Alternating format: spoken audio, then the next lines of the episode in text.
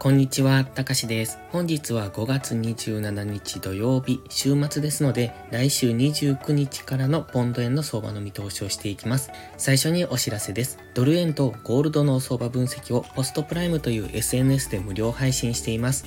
ご興味があれば、ポストプライムへの無料登録とチャンネルフォローをお願いします。詳細は概要欄にあります。ではまず冷やしからですね。現在冷やし、昨日の冷やしは強めの陽線となってきました。今までここ、高値圏、この黄色丸の高値圏ですね。172円周辺で停滞していたのが、そこを一気に抜けてきた形です。これで現在も上昇トレンド継続というところで、一旦の押しを待ちたいところです。ストキャスティクスは高値圏、マックディは方向感がありません。ここのところずっと上昇しているにもかかわらず、マックディのこのヒストグラムっていうのが弱いいんですね。ですので、また上昇する可能性はあるんですけれども、やはりここからの上昇にはついていきたくないなというのが正直なところ、一旦の押しをつけてからの次の上昇に乗っていきたいんですが、その押しをつけてくれないときは一旦様子見というのが選択肢としてはいいと思います。もちろんこの上昇、あの週明け以降もこのまま上昇する可能性がありますので、その上昇に短期足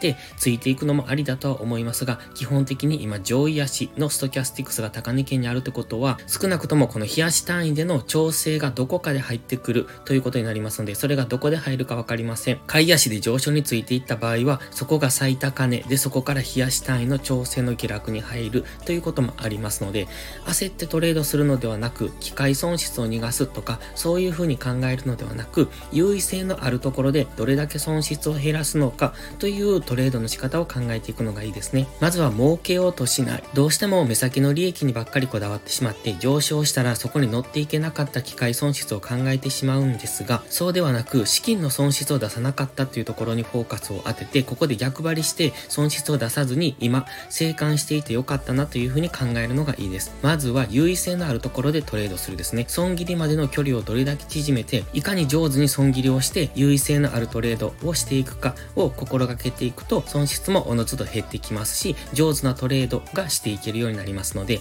今はまず待期間になってきてます。これはトレードスタイルにもよりますので、人それぞれだとは思いますが、基本的に初心者の方っていうのは機械損失をよく考えたりしますので、そうではなくしっかり待つんだっていうこと、ほぼほぼトレードは待つ時間が長くなりますので、そちらの方にフォーカスしていただければと思います。今はまずこの高値ですね。この白ライン171.2付近、この辺りまで一旦調整の下落を待つ。もしくはこのオレンジのトレンドライン付近までの調整というところを待っていくのがいいと思います。チャンネル登録してね。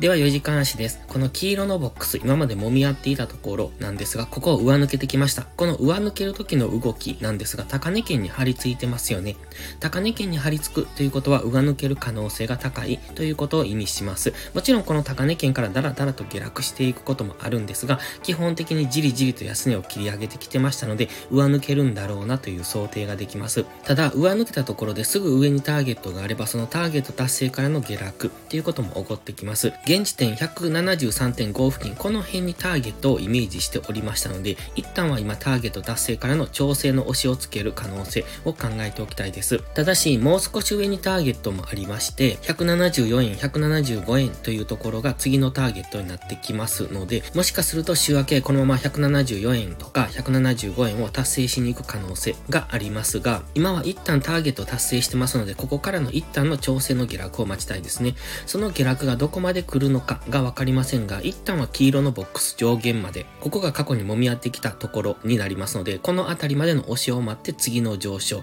で、ここでもし押しをつけないのであれば、先ほど冷やしで言ってました、オレンジのトレンドライン付近までというところを考えておきたいです。ただ、オレンジのトレンドライン付近まで下落してくると、4時間足の GMMA を下抜けてきますので、次の上昇は比較的上値が重くなると思います。その場合は、じりじりと下げる、あの、トレンドをつけて下げてくると思いますので、そのトレンドライン抜けからの次の上昇を狙っていくのがいいと思います。今はどんどんと高値更新をしている状態ですが、常に高値圏にあるというところで、どこかで大きめの下落が起こってもおかしくないところ、日足でもストキャスティクスとか、 MACD とかを見ていても、いつ下落をしてもおかしくないなと思います。4時間足のストキャスティクスも今は高値圏ですので、まずはこれが一旦解消するのを待ちたいですね。ただ、今までの動きを見ていても、このストキャスティクス全然綺麗じゃないですよね。汚い動きをしてます。で、 MACD もずっとダイバージェンスを起こしていたんですが、ここで解消してきておりますので、やはり週明けは浅めの押しからの上昇で174円とか175円を目指す。で、大きなターゲットが175円になりますので、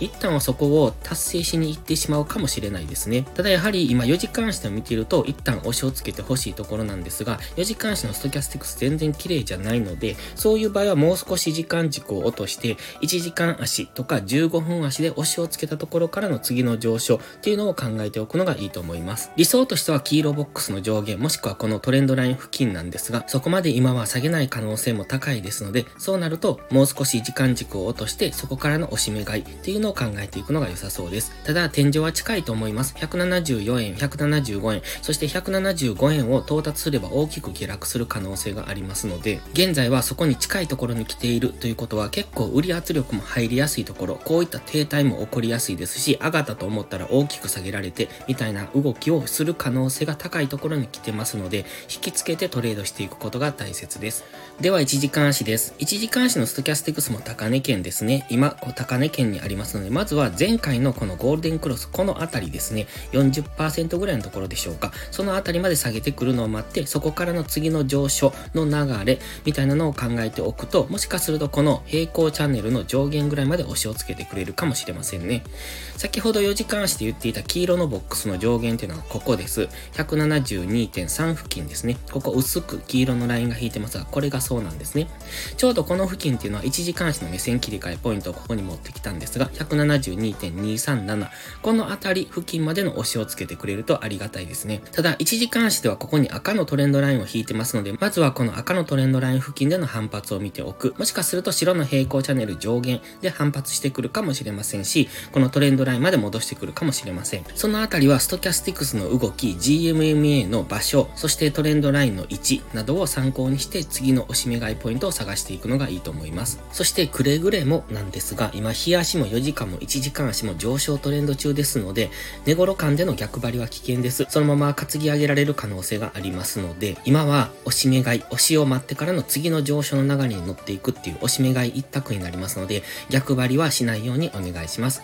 それもトレードスタイルによりますので、短く取ってていくなどの逆張り、例えば今ですと、この辺付近っていうのはちょうどターゲットを達成してますので、そこからのターゲット達成での下落、根拠を持ってその下落を取っていく、短く取っていくならいいですけれども、基本的には上昇トレンド中なので、下がったところは変わりやすい。今までの動きを見ててもわかりますけれども、日足4時間、1時間すべて上目線で強く上昇してきておりますので、寝頃間での逆張りは危険ですので、そこはくれぐれもされないようにお願いします。そして先ほどから言ってます、この辺りにターゲットがあるっていう話なんなんですが、これはポストプライムのプライム投稿、有料投稿で話しておりますので、ご興味があればそちらの方もご確認ください。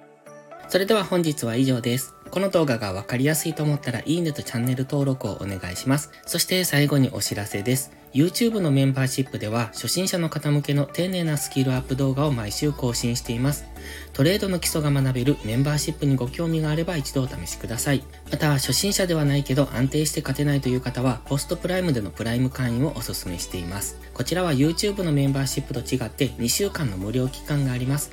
7月からプライム会員価格を値上げしますので、少しでも気になる方はお早めの行動がお得です。今登録すれば値上げ後も今の価格が適用されます。ぜひ無料期間を有効にご活用ください。詳細は概要欄にあります。それでは今週もトレードお疲れ様でした。来週も一緒に頑張っていきましょう。たかしでした。バイバイ。インジケーターの使い方解説ブログを書きました。GMMA、ストキャスティクス、 MACD の使い方について詳しく書いてます。まずは一度目を通してみてください。きっとスキルアップのお役に立てると思います。インジケーターは何気なく表示させるのではなく、理解して使いこなすことが大切です。また、インジケーターを使ったエントリー手法のテキスト販売を始めました。こちらは初心者から中級者向けですが、初心者の方向けの初級編もご用意しています。勝つための聖杯なんてありません。だからこそ地味にコツコツとスキルを積み上げていくものです。このテキストはそんな方のお力になれると信じています。せっかく FX を始めたのですから明るい未来を夢見て頑張りましょう。